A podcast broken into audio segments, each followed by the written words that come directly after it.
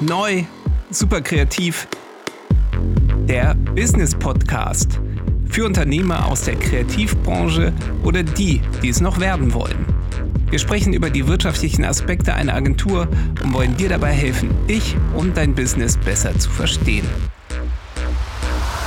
Mit Jan Stein und Henning Schulze.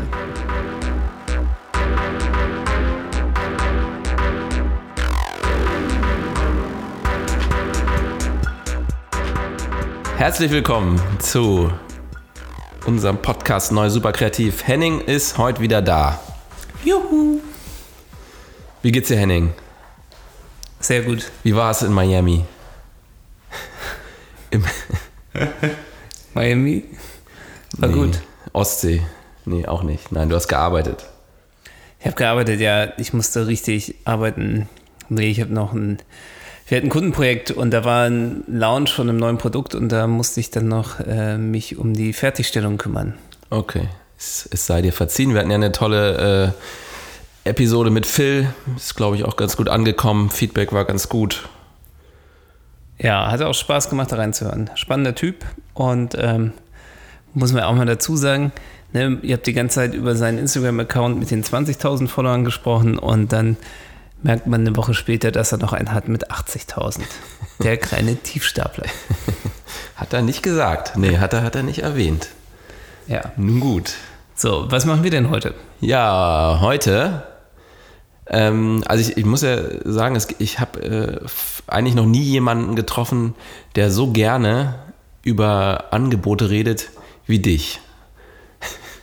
Und der so gerne über die kleinen Details und über die Gestaltung und und über alles, was dazugehört, äh, sich äh, austauscht. Äh, ja, und deshalb äh, reden wir heute über, über dein Lieblingsthema, über Angebote. Ja, das freut mich. Und das Schönste ist, dass ähm, ich ja eigentlich immer in den Gesprächen, in den Anbahnungsgesprächen für irgendwelche Projekte sage, dass wir nicht im Angebotsschreibe-Business sind, sondern eine Filmproduktion. Und ähm, trotzdem ist es halt ein super spannendes Thema, wie dieser ganze Prozess ähm, wie der eigentlich so funktioniert. Und wir haben das ja auch schon mal in alten Folgen mal so angesprochen, dass wir gesagt haben, früher auch häufig, man hat mit einem Kunden gesprochen und hat ewig gesprochen und macht dann ein Angebot quasi ins Blaue, wo man einfach eine Zahl rausschießt und dann wartet man noch mal ein, zwei Wochen, um dann irgendwie mitzubekommen, dass irgendwie das Angebot nicht durchgegangen ist. Und ähm, das kann man anders machen. Mittlerweile mache ich das ein bisschen anders und das funktioniert zumindest für mich gefühlt auch deutlich besser. Und es ist halt auch so, das muss man auch mal dazu sagen, es gibt ja keine richtigen Vorgaben, wie das aussehen muss. Ne? Also man denkt immer so bei einer Filmproduktion, okay, da gibt es dann so Tagessätze und anhand der Tagessätze wird dann ein Preis definiert, wie teuer ein Produkt ist. Und da gibt es aber, es gibt ja kein Gesetz dafür, dass das so aussehen muss. Ne, man denkt das immer, weil man das irgendwie mal so gesehen hat und so gelernt hat. Ne, häufig ist es ja auch so, dass wenn man irgendwie anfängt als Selbstständiger und dann überlegt, hä, wie ist denn eigentlich mein Tagessatz? Oder ne, meistens ist ja dann der Tagessatz, mit dem man anfängt. Und dann heißt es ja, da musst du mal gucken, was du im Monat für Kosten hast. Und rechnest die auf die Tage runter. Ähm, und dann musst du mal gucken, dass du ja wahrscheinlich nicht 20 Tage arbeitest, sondern nur 10 und dass du dann mit den 10 Tagen quasi kostendeckend arbeitest, dann hast du deinen Tagessatz. Das ist, äh, das ist eine sicherlich auch eine probate Methode, um wenigstens mal ein bisschen ein Gefühl dafür zu bekommen, was man eigentlich verdienen muss. So.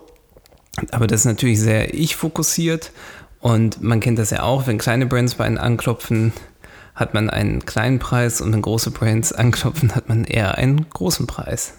Und ähm, das zeigt ja schon, dass der Preis auch für die gleiche Leistung nicht unbedingt in Stein gemeißelt ist.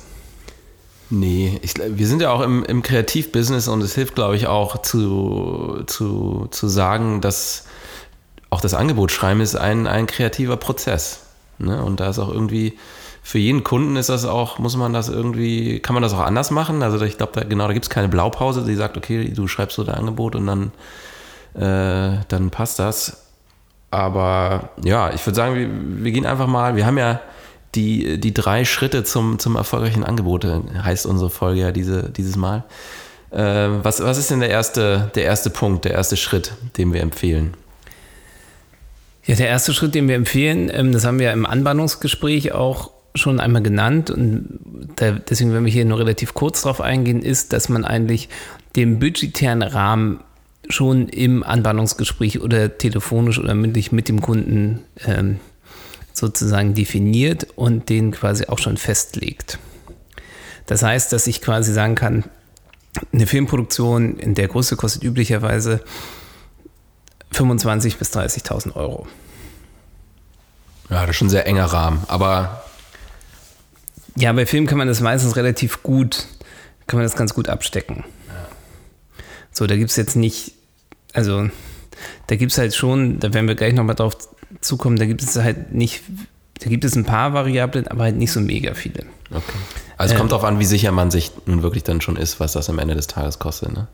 Wenn man sich nicht sicher ist, dann ist die Range wahrscheinlich ein bisschen äh, breiter auseinander. Wenn man aber schon relativ viel Erfahrung damit hat, dann, dann kann man schon den Preis relativ äh, ja, recht, recht gut eingrenzen. So, die Frage ist jetzt, wenn der Kunde sagt, ja, das ist in Ordnung für mich, wie gehe ich dann weiter?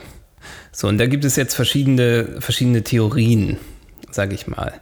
Ähm, da kommen wir auch wieder zu dem Satz, den ich dann immer sage, dass ich halt immer sage, wir sind nicht im Anschreibe, Angebotsschreibe-Business, was im Endeffekt nichts anderes bedeutet, dass ich nicht irgendwie zehn Angebote irgendwie in der Woche, im Monat, im Jahr oder was weiß ich raushauen will, nur um irgendwie zu gucken, dass man vielleicht dann mal ein Projektzuschlag bekommt. Also, dass du dann irgendwie ein Angebot rausschickst und dann irgendwie wartest und nachfragst, ja, was ist denn daraus geworden?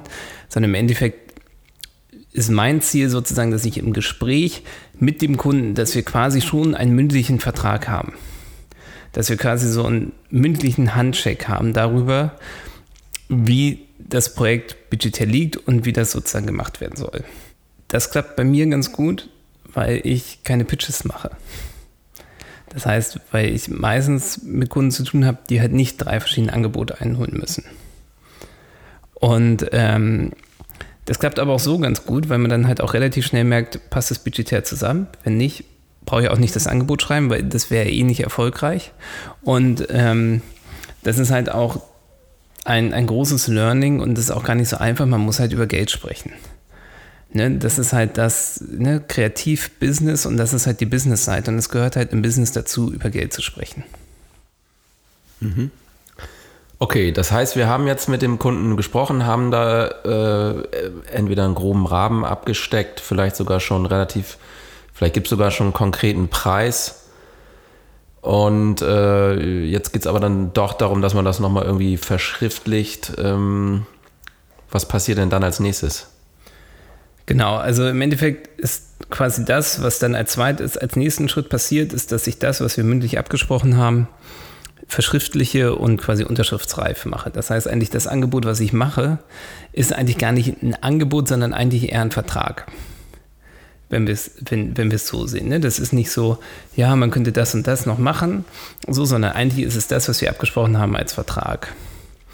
Was aber wichtig ist, und deswegen ist es halt eben dann doch kein Vertrag, sondern ein Angebot, ist, dass wir, wir haben ja eine gewisse Range, über die wir sprechen, in, wo wir den budgetären Rahmen haben. Und das, was auf jeden Fall passiert, oder was ich halt immer mache und was halt auch sehr, sehr gut funktioniert, ist, dass ich nicht äh, quasi ein Angebot habe mit einem Preis, sondern dass in meinem Angebot mehrere Preise stattfinden. Das kann sein, wenn man jetzt so Eventfilme macht. Ähm, da gibt es dann nicht viele Möglichkeiten, da verschiedene sozusagen Pakete zu machen, ne? weil der Film wird ja immer stattfinden. Und der Film wird auch immer gut sein. Ne? Also, also ich kann ja nicht an der Qualität des Films schrauben. Ich kann nicht sagen, ja, du kriegst einen schlechten Film für 5000 Euro und einen guten für 10.000. Das funktioniert ja nicht. Keiner will, also, sondern der Film muss ja immer gut sein. Aber es gibt dann beim Film zum Beispiel Parameter, dass man sagen kann, okay, äh, wir können den Film in HD drehen, dann kostet das 5000 Euro der Eventfilm und in 4K kostet der 6,5 oder 7. Schieß mich tot. So. Und dann habe ich, sorge ich für etwas. Und zwar denkt der Kunde dann nicht mehr darüber nach, also wir haben ja eh uns über den Preis schon geeinigt, vielleicht holt er sich aber trotzdem andere Angebote ein, das kann ja mal passieren dass er halt einen Vergleich hat. Ne? Das hatten wir auch bei den Handwerkern, dass man sich einmal einen Vergleich einholt, um zu gucken, wie realistisch ist denn das Preisniveau, was der da jetzt genannt hat. Mhm. Du, du ähm, du zwingst ja quasi auch deinen Kunden dazu, sich alternative Preise einzuholen, wenn du ihm keine Option bietest. Ne? Also beziehungsweise mit, wenn du Optionen bietest, also jetzt nicht nur ein Angebot gibst, sondern äh, verschiedene Optionen anbietest, äh, lieferst du einfach noch mehr Kontext. Ne? Das hilft dem Kunden eigentlich einfach für sich zu bewerten, okay, das, äh, was, was bekomme ich dann auch überhaupt für mein Geld? Und wenn du nur ein Angebot äh, abgibst, hat der Kunde es einfach schwierig äh, für sich zu sagen, ja, das ist, äh, das ist das, was zu mir passt. Und dann guckt er im schlimmsten Fall nochmal woanders. Die große Herausforderung bei den ganzen Sachen, die wir haben oder allgemein im Leben, ist ja, ähm, dass wir eine Referenz brauchen. Wir wissen ja nicht, ob irgendwas billig oder teuer ist, wenn wir nicht irgendwas haben, was daneben ist und wo wir das dann vergleichen können. Wir brauchen ja irgendwie einen Vergleich. Wenn ich jetzt zu dir sage, Gegenstand X kostet 10.000 Euro, dann sagst du halt auch, dann weißt du noch nicht, ob das teuer ist oder nicht. Wenn ich dir sage, du kriegst für 10.000 Euro ein Haus in Hamburg an der Alster, wäre das, glaube ich, eher. Klingt gut, nehme ich. ja. Wenn ich dir aber sage, für 10.000 Euro kriegst du einen Füllfederhalter aus purem Gold, der so iced out ist. Ja. Aber es ist auch schön, mit, mit Füller mal wieder zu schreiben. Ja. ja. Das ist aber so, ne, das ist halt das, was sozusagen fehlt. Ne? Es fehlt eine Referenz. Und sobald ich zwei Preise im Angebot habe, also über zwei Pakete oder über zwei, was weiß ich, ne, HD, 4K-Auflösung und so weiter, sorge ich dafür, dass bei dem, der das Angebot bekommt, dass der sich sofort überlegt, welches Paket besser zu ihm passt. Also der überlegt sich halt, will ich denn das kleine Paket haben oder das große? Ne? Das, ist, das ist das, was passiert. Das heißt, er denkt nicht darüber nach, wie ich Paket von der Firma X oder Y haben, sondern er ist bei der Firma Paradise Studio und überlegt sich nämlich das kleine oder große. Das macht eine ganze Menge mit den Menschen aus. Das ist so, das ist halt einfach Psychologie. Wenn ich vor die Wahl gestellt werde, dann denke ich darüber nach, was ist eigentlich die beste Option für mich. Mhm. Also ich bin ja auch ein Verfechter von, also ich würde eigentlich fast immer mindestens drei Pakete machen weil äh, die Menschen, die, die, probieren immer Extreme zu vermeiden. Ne? Das heißt, das ist ja auch so ein bisschen das, das Starbucks-Phänomen. Äh, da gehst du ja auch rein und dann hast du irgendwie deine, deine drei Größen. Und dann gibt es irgendwie, in dem Fall Tall ist, glaube ich, das kleinste und dann gibt es äh, Grande und, und Venti ist dann das größte. Und den, den, die, diesen riesen Pott äh, Kaffee, den eigentlich kein Mensch äh, äh, schafft, der ist jetzt eigentlich auch nicht wirklich dazu da, dass sie den massenweise verkaufen, sondern ähm, die, die, die verkaufen einfach den mittleren am meisten. Ne? Also die, ne, die, wie gesagt, die Menschen versuchen Extreme zu vermeiden. Das heißt, weder der zu kleine Becher als der zu große, äh, den, den wählen sie, sondern am Ende des Tages nehmen sie alle den mittleren. Oder viele. Ja, nicht alle, aber die meisten. Ne? Ja. Und das ist ja auch das Spannende, ähm, dass man damit ähm, halt auch den Preis steuern kann. Ne? Also man kennt das ja, ich glaube, ein gutes Beispiel ist immer, wenn man online mal nach einem Handyanbieter sucht oder nach einem Internetvertrag. Da hat man auch immer verschiedene Angebote. Was dann gerne nochmal passiert ist, dass es dann noch ein Angebot gibt, ähm, wo dann noch steht, so unsere Empfehlung am beliebtesten, wo dann noch so ein kleiner Störer dran ist. Ne, das ist meistens nicht in den Extremecken, sondern auch eher in der Mitte. Da muss man mal drauf achten, wenn man mal auf so eine Sachen achtet, weil das sind so einfach klassische psychologische Tricks. Was man nicht vergessen darf, ist, ähm, dass wenn man da diese quasi Optionen ins Angebot packt, die müssen irgendwie Sinn haben. Also es bringt jetzt nichts, einem zu sagen, einen Eventfilm haben will. Du kriegst jetzt einen Eventfilm und danach noch 15 Trailer von diesem Event. Das heißt, du kriegst quasi von mir einen 1,30er und nochmal 15 10 Sekunden das ist halt was, das kann ich anbieten, aber es ist ja völliger Quatsch und völliger Humbug. So, sondern es muss halt eher so sein, ne, wie beim Auto, es gibt so eine Basisausstattung, dann gibt es eine gehobenere Ausstattung und dann gibt es noch eine, was weiß ich, Tuning-Version. Ja. Ne, und du hast das gleiche Auto, aber in drei verschiedenen Sachen.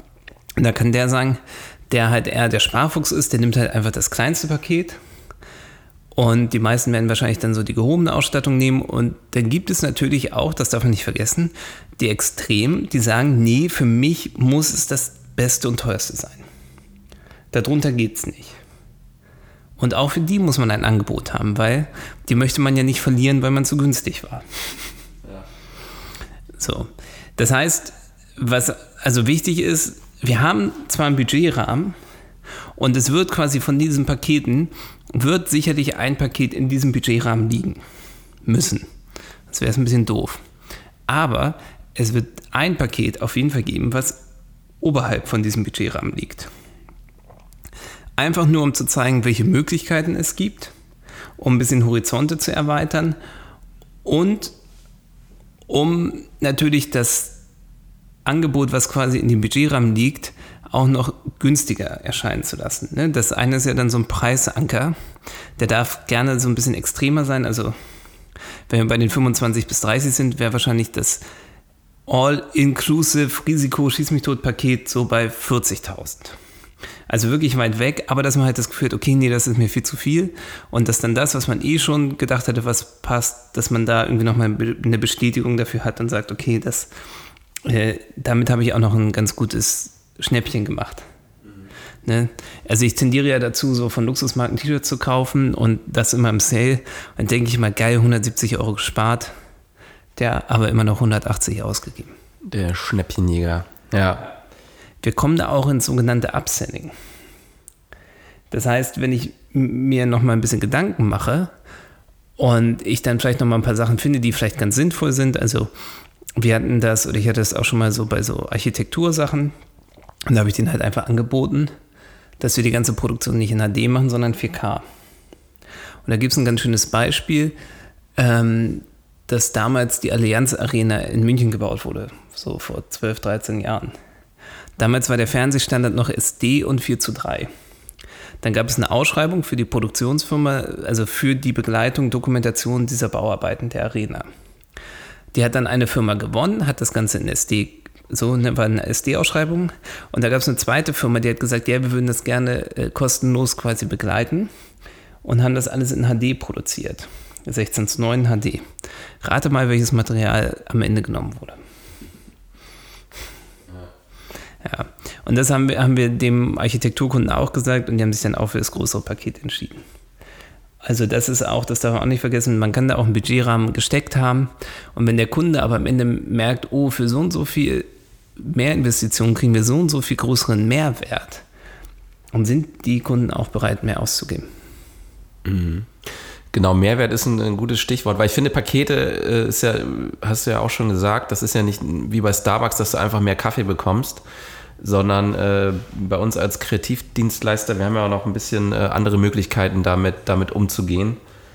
Wenn wir jetzt nochmal die, äh, du hast ja gerade schon gesagt, es gibt, äh, wie, welche Möglichkeiten hat man denn überhaupt, seine, seine eigene Dienstleistung zu, zu bepreisen? Ne? Das, äh, erst, das erste wäre, du, du, es gibt Zeit und, und Material. Ne? Also du, du stellst sozusagen deine, deine Arbeitszeit äh, zur Verfügung. Keine Ahnung, äh, wenn du jetzt als Freelancer gebucht wirst, dann wirst du ja nicht für ein fertiges Produkt gebucht, sondern gegebenenfalls, äh, keine Ahnung, für eine Woche oder sowas.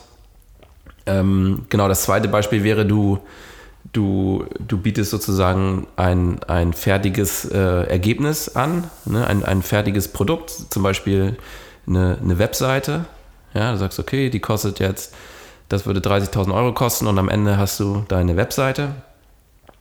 Und äh, die dritte Option ist, dass du, ähm, dass du den Preis darüber bestimmst, welchen Wert du eigentlich für deinen Kunden schaffst. Ne? Beispielsweise, ähm, keine Ahnung, ein Kunde hat, hat gerade irgendwie ähm, 10 Millionen ähm, Gewinneinbuße, äh, Gewinnrückgang und du sagst ihm jetzt, okay, äh, ich helfe dir jetzt das wieder zurück, rück, zurückzubekommen, äh, wäre dir das 200.000 Euro wert. Ne? Da, da würdest du jetzt sozusagen über den Wert, den du schaffst, äh, das, deine Arbeit bepreisen. Und das Interessante dabei ist, dass man da ja irgendwie, da geht es ja eigentlich auch viel um Risiko. Ne? Das heißt, wenn du wirklich einfach nur deine Zeit und, und Materialkosten verkaufst, dann liegt das Risiko äh, ja eigentlich komplett beim Kunden und du selber hast gar kein Risiko. Ne? Und das Schwierige ist ja auch, wenn es länger dauert, muss der Kunde mehr zahlen. Das heißt, du kannst dich vorher geeinigt haben, ja, was weiß ich, kostet 10.000 Euro und dann merkst du, okay, ich brauche aber nicht zwei Wochen, sondern vier Wochen, das heißt, kostet 20.000 Euro. Ähm, ist ja auch immer so eine Sache, ob der Kunde dann wirklich bereit ist, dann einfach das Doppelte zu zahlen. Und was andersrum passiert, also das kenne ich von mir, kurz auf die Schulter geklopft, ähm, ist, ähm, dass ich bei einigen Sachen relativ schnell bin und dass man sich ja quasi so ins eigene Fleisch schneidet, dass dadurch, dass man halt anstelle von fünf Tagen nur drei Tage braucht, man dann ja quasi nur drei Tage in Rechnung stellen darf. Und das heißt, dass du eigentlich wenig, dass der, der langsamer ist und eigentlich die schlechtere Arbeit macht, auch noch mehr verdient als du. Mhm. Ja, das ist ja das Paradox, wenn man Zeit und äh, was war das? Zeit und Produktionskosten. Ne? Ja, Zeit und Material, genau. Wenn man das halt als Grundlage nimmt, dann ist es immer so ein bisschen, bisschen schwierig und man darf ja auch nicht vergessen, ähm, je länger man Sachen macht, desto besser wird man mhm. auch ne, in allen Sachen und ähm, ich weiß nicht, ich finde es ja auch so, so schwierig, wenn man jetzt so an Filme denkt. Du kennst es ja wahrscheinlich auch, wenn ihr Branding macht. Ähm, eine Idee kann man halt auch einfach nicht in Zeit messen. Nee. So, ich meine, Pharrell Williams hat den Song Happy, den haben sie, glaube ich, in vier Stunden geschrieben. Und trotzdem so ein Megaseller. Und ich wette, es gibt genug Lieder, an denen ein Monat geschrieben wurde, der keine tausendmal bei YouTube ge gespielt wurde. So. Also, das ist halt einfach, man darf halt einfach nicht vergessen, dass wenn man seine Arbeit, seine kreative Leistung an, an der Zeit misst, dass es da irgendwann ein Ungleichgewicht gibt. Ja. Genau, und ähm, wenn du jetzt aber, sage ich mal, das Endprodukt verkaufst, wie jetzt bei Pharrell Williams den, den Song, ähm, klar, da gehst du natürlich selber dann ein Risiko ein. Es kann sein, dass du den dann in der Zeit hinkriegst, vielleicht auch viel schneller, aber ähm, wenn du Pech hast, dann dauert es halt auch mal länger, wenn irgendwie, keine Ahnung, technische Schwierigkeiten, künstlerische Blockade äh, oder sowas. Ne? Mhm. Und ähm, wenn, wenn, wenn man jetzt, äh, sag ich mal, wertbasiertes, ähm, wertbasierte Preisgestaltung ähm, macht, da liegt das Risiko dann eigentlich auf beiden Seiten, ne? sowohl beim Kunden als auch bei einem selber. Aber das kann sich auch durchaus, äh, das könnten auch drei Optionen in so einem äh, Angebot sein. Ne? Genau, also man könnte halt natürlich auch im Angebot quasi einmal so klassisch einmal die Tagessätze aufzählen und dann hat man eine Circa-Summe und kann sagen, ja, wenn es länger dauert, dauert es länger und wenn weniger, hast du Glück gehabt. Ähm, man kann einen Pauschalpreis machen, da bin ich ein großer Fan von, dass wir eigentlich immer einen Pauschalpreis machen und wenn es dann drei Korrektur- oder vier Korrekturstreifen sind, dann ist es so, weil ich bin der Meinung, ähm, dass es meine Aufgabe ist als Experte für Filmproduktion, dass ich den Kunden abhole und den Prozess so gestalte, dass es möglichst wenig Abnahmestreifen gibt. Also, dass es nicht eine V1 gibt und der Kunde sagt, wir haben uns was ganz anderes vorgestellt. Also, wir haben uns blau vorgestellt und ihr habt gerade rot gemacht. So, weil wenn das passiert, dann habe ich so viele Fehler in der Vorbereitung gemacht. Ne, das ist ja meine Sache. Ich bin ja derjenige, der weiß, wie so ein Film funktioniert und was ich brauche. Und wenn dann nach der ersten Version der Kunde sagt, oh, wir haben uns aber was komplett anderes vorgestellt, dann habe ich, das, dann ist meine Meinung, da habe ich davor so viele Fehler gemacht, ne, so viel falsch gemacht in der Kommunikation und in der Vorbereitung, dass ich es für mich unfair finden würde, wenn dann der Kunde am Ende mehr bezahlen muss. Ja. So. Sieht der Kunde, glaube ich, genauso. Du, die Kunden freuen sich auch, weil die kommen an, ja, und können wir hier nochmal und da nochmal oder wir haben hier einen Rechtschreibfehler oder so und dann wird das halt einfach gemacht. Oder neulich hatte ich das, da haben wir für ein Startup gedreht ähm, und da war es dann so, äh, Henning, wir müssen mein Interview nochmal neu machen. Ich so, wieso das denn? Ich sage halt Sachen, da sagt der Rechtsanwalt, das ist nicht so gut, dass ich die sage. Habe ich gesagt, ja, dann drehen wir nochmal neu. Und er sagt, kostet mich das. Und wie, wie teuer ist das? Ich so, nee, das ist halt mit drin. Das ist halt sozusagen mein Risiko, was halt mit drin ist. So. Und der ist halt mega happy. Und am Ende sagen die Leute, ja, ne, das, das kommt ja noch dazu. Wenn ich schnellere Arbeit mache, habe ich auch natürlich ein bisschen mehr, mehr Gewinn in dem Umsatz. Und äh, die Leute sind halt total zufrieden, weil es halt nicht zu so einer Pfennigfuchserei danach kommt, sondern dass die wissen, den Preis, den der Henning genannt hat, bei dem bleiben wir auch.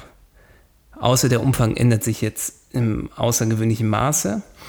Ne, aber eigentlich sind das dann so Zusatzbeauftragungen oder Folgebeauftragungen, aber eigentlich ähm, schaffe ich das mittlerweile ganz gut, die Sachen so abzuschätzen, dass das für beide Seiten sehr gut funktioniert. Ja. Genau, und die Idee dahinter ist natürlich immer, dass man das, äh, also, dass man seine Produktionskosten natürlich deckt, egal, auch wenn man mal, äh, sage ich mal, noch eine Runde drehen muss. Und, und natürlich auch noch ein bisschen, äh, noch ein bisschen Gewinn mitnimmt. Ne? Genau. Ziel ist natürlich, dass man äh, mehr Gewinn mitnimmt als kein Gewinn.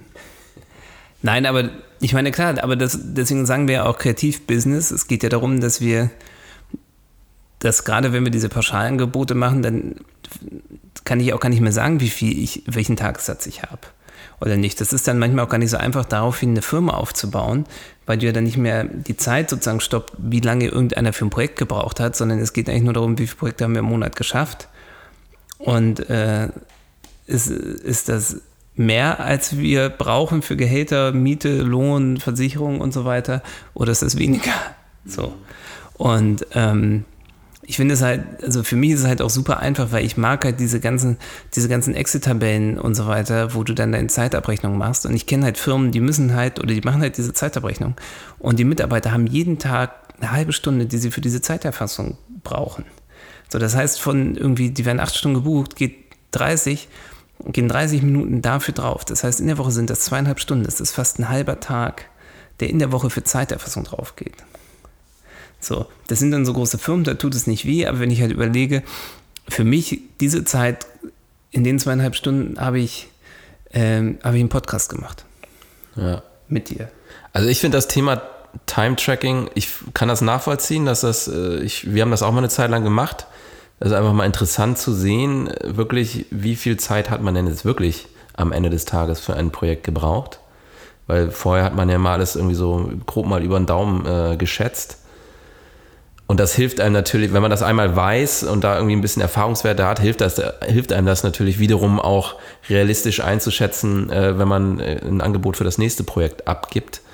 Aber klar, dauerhaft, irgendwann kennst du, weißt du dann wirklich, wie lange das dauert, dann, dann bringt dir das ganze Time-Tracking auch nichts mehr. Ja, was man natürlich nicht vergessen darf, wenn man Angestellte hat, die müssen natürlich schon ihre Arbeitszeit aufschreiben ist ja gesetzlich vorgegeben, dass du halt sagen musst, ja, ich habe von 10 bis 18 Uhr gearbeitet, aber halt nicht dieses, das nervt mich auch in diesen ganzen Projektmanagement-Tools, dass du quasi Minuten genau stoppen kannst, wie lange du auf welchem Task gesessen hast. So. Bei Rechtsanwälten kann ich das dann auch verstehen, weil die machen dann ja auch fast mehr oder weniger minütliche Abrechnung für jedes Telefonat, was du mit denen führst. Ne, wunderst du dich ja auch, ach, der war aber auch nett und heute so in Ge Gesprächslaune und dann hast du am Ende die Abrechnung bekommen und dann weißt du auch, warum der so gut gelaunt war.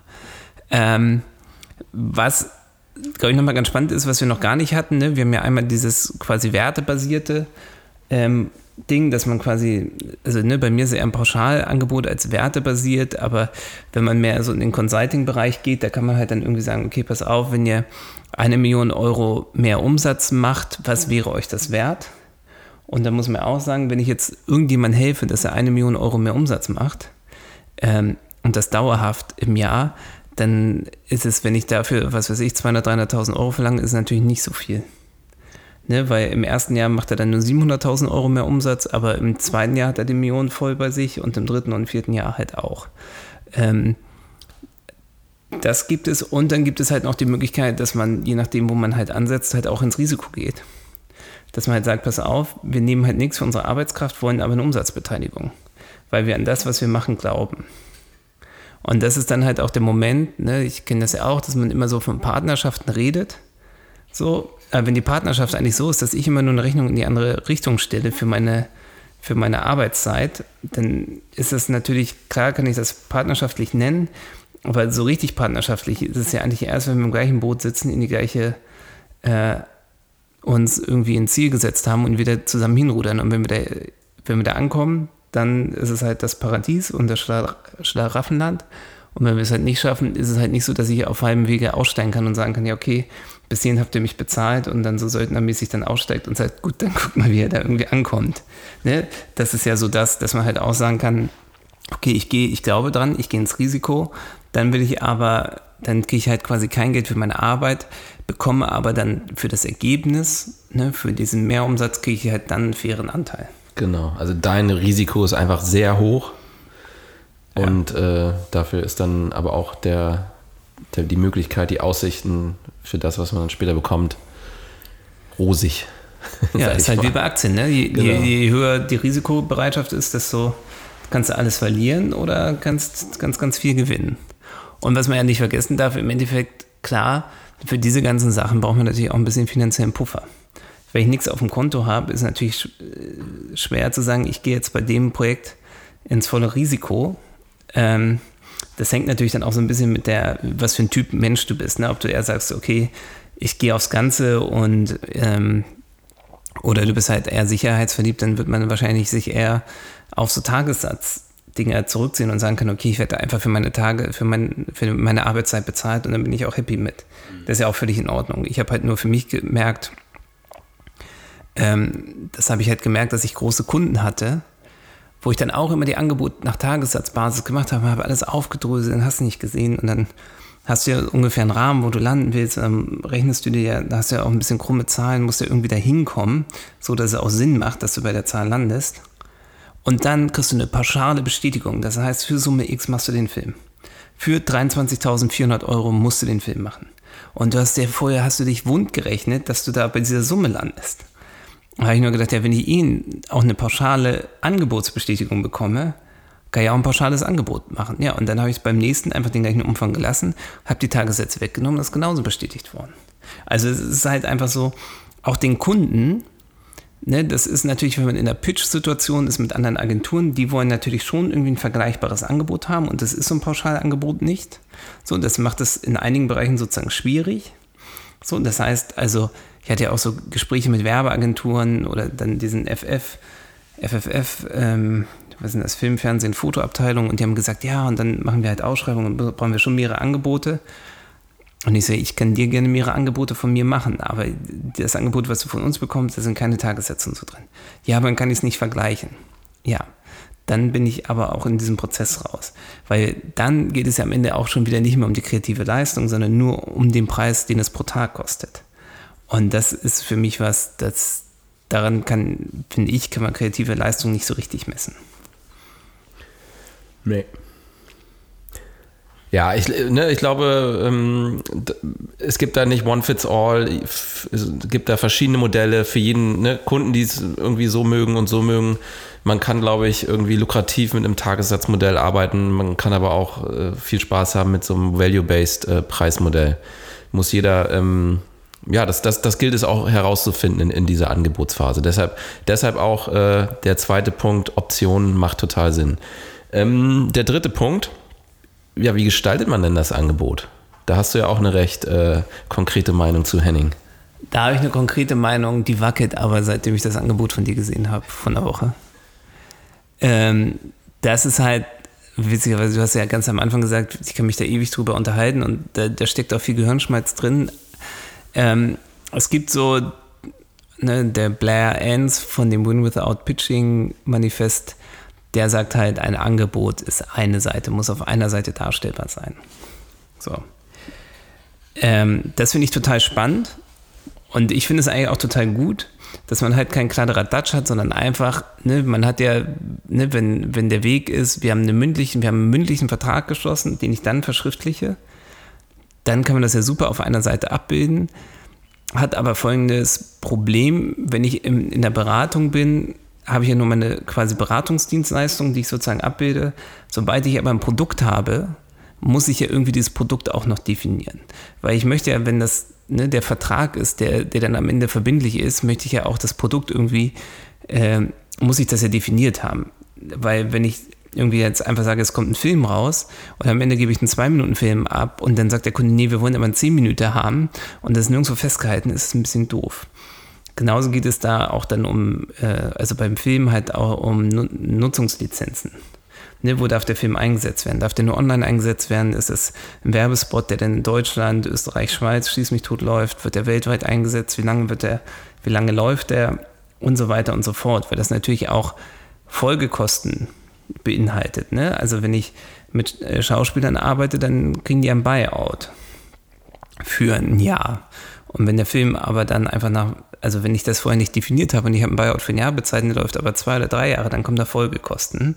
Und im schlimmsten Fall bleibe ich dann darauf sitzen, weil das sozusagen, weil die Schauspieler von mir bezahlt werden und ich das im Angebot nicht festgehalten habe. Und ähm, du hast da sicherlich auch noch andere Beispiele, wo du halt sagst, okay, da macht das, da muss man halt schon irgendwie sagen, was ist, was es gibt, dass es dann vielleicht irgendwie nicht heißt, es gibt einen Messestand, sondern dass man vielleicht auch sagt, der Messestand hat ähm, eine LED-Beleuchtung, wird aus Metall, Holz, schieß mich tot gebaut. Ne? Ja, klar. Also ne, bei, bei solchen Sachen muss das schon im Detail definiert sein. Ähm, was, das erwartet ja dann auch irgendwo der, der Kunde. Gerade, ja, ne, möchte man dann am Ende auch überprüfen, ob das auch irgendwie alles so geliefert wurde, was man da versprochen hat. Ähm, ich möchte aber trotzdem nochmal ähm, dazu, dafür plädieren, dass, äh, also Angebote, ne, du, du hast jetzt mit deinem, ähm, mit dem Geschäftspartner eine Price Range abgegeben und das Angebot, was du dann gegebenenfalls abgibst, ist ja auch schon irgendwie so, naja, also ist auch irgendwie eine visuelle Referenz. Ne? Ich komme ja aus so einem äh, Design-Background, deshalb äh, ich plädiere dafür, dass man wirklich keine rein äh, Word, Excel, äh, Zahlenwüsten hinschickt, sondern sich da auch ein bisschen Mühe gibt, dass das hübsch aussieht, dass das dass man das sich gerne anschaut, dass vielleicht auch mal eine Seite dazwischen ist, die, keine Ahnung, mal irgendwie ein bisschen äh, emotionaler aufgeladen ist oder schön gestaltet ist, ein bisschen verspielter. Ähm, weil, ne, wie gesagt, das ist einer der ersten äh, Kontakte, ähm, die man dann auch visuell mit dem Kunden irgendwie ähm, aufeinander trifft und das kann auch hübsch aussehen, meine ich. Und meine Erfahrung damit ist tatsächlich auch ganz gut. Also hübsch gestaltete Angebote kommen, kommen gut an, kann ich äh, bestätigen. Sagen wir mal so, wir können es auf jeden Fall negieren, schlecht gestaltete Angebote kommen bei einer Designagentur nicht gut an. So, aber da, da, deswegen ist es auch genau der Grund, warum ich wackel, ne? weil ne, ich sage ja für Paradise Studio, wir machen ein Visual, äh, Outstanding Visual Storytelling. Und wenn ich das für mich definiere, was das bedeutet, dann bedeutet das natürlich schon, ähm, ja, also wenn wir jetzt Bewegtbildproduktion haben, dass wir eigentlich kein B-Roll produzieren, also keine, keine quasi Schnittbilder, sondern jedes Bild, was wir produzieren, ist ein Bild, was man sehen will und was man auch reinschneiden kann und soll und aber nicht so, sag ich mal, so Bilder, wo man eher sagen muss, ja, jetzt machen wir mal hier einen Gang von A nach B, nur um irgendwie ein bisschen Filmmaterial zu haben. Sondern das, was dieses Outstanding Visual Storytelling halt ausmacht, ist, dass wir eben kein Filmmaterial haben und dementsprechend halt das Angebot halt auch nicht günstig aufblasen, so, deswegen ist das Angebot im Moment ist es eine Seite, aber ich habe halt das Gefühl, so wie es ist, ist es halt sehr gedrungen. Und dann muss man ja irgendwie auch gucken, ähm, gedrungen bedeutet halt dann auch gleichzeitig, dass es äh, überladen ist. Und überladen ist auch nichts, was irgendwie richtig gut funktioniert. Also nicht in dem Moment, wo man irgendwie eine Entscheidung treffen muss, dann muss man diese Entscheidung, finde ich, halt auch visuell führen. Witzigerweise bin ich ja der Nicht-Designer und sage das aber. Und jetzt kriegen wir hier Besuch. Ähm, nur man muss halt irgendwie, muss man das ja irgendwie führen, dass man halt irgendwie das Angebot, dass es auch da abgenommen wird, wo man es gerne hätte. Yes. Ja. Vielleicht, Jan, ne, ich bin ja noch, bin ich bei der einen Seite, du hast jetzt, ich habe ein Angebot von dir gesehen, ihr hattet mehrere Seiten, vielleicht kannst du ja ganz kurz sagen, wie ihr das aufgebaut habt, nur dass man mal so vielleicht so eine kleine, kleine Inspiration bekommt. Okay, also wir machen, wir gestalten ein, ein schönes Deckblatt. Ähm, wir arbeiten auch nicht im Hochformat, sondern im Querformat. Ähm, dann gibt es auf der zweiten Seite nochmal ein, ein nettes Anschreiben an den Kunden, dass wir uns freuen, äh, das Angebot äh, machen zu dürfen und, und äh, uns gerne auf die Reise mit dem Kunden begeben würden. Ähm, dann gibt es eine, eine Übersicht, ne? also einmal die, die drei Optionen, die wir anbieten. Falls es da jetzt, sage ich mal, noch, noch mehr ins Detail gehen soll, das würden wir dann im nächsten Step, da gibt es dann wirklich nochmal konkreten Vertrag, den wir aufsetzen. Ähm, und dann schauen wir noch, ja, dann gibt es vielleicht nochmal einen Chart dazwischen, wo irgendwie eine, ein schöner, schöner Quote draufsteht, der irgendwie zum Thema passt. Und genau, das war es dann auch schon. Aber äh, immer mit dem Ziel auch irgendwie, ja, nicht zu überladen zu sein, irgendwie das alles übersichtlich zu gestalten, alle wichtigen Fakten, ähm, wie zum Beispiel die Preise, äh, dass man die auf den ersten Blick erkennt, dass das Auge da irgendwie äh, schön durchs Dokument geleitet wird. Genau, darauf sollte man achten. Nicht überladen, aber einladend. Genau. Super. Ich glaube, damit können wir, äh, können wir unsere Zuhörer auf in den Angebote-Dschungel schicken. Ähm, ja, Jan, äh, vielen Dank für deine Zeit und äh, bis nächste Woche. Danke, Henning. Bis nächste Woche. Ciao. Tschüss. Peace. Das war Neu Super Kreativ, der Business Podcast für Unternehmer aus der Kreativbranche oder die, die es noch werden wollen, mit Jan Stein und Henning Schulze.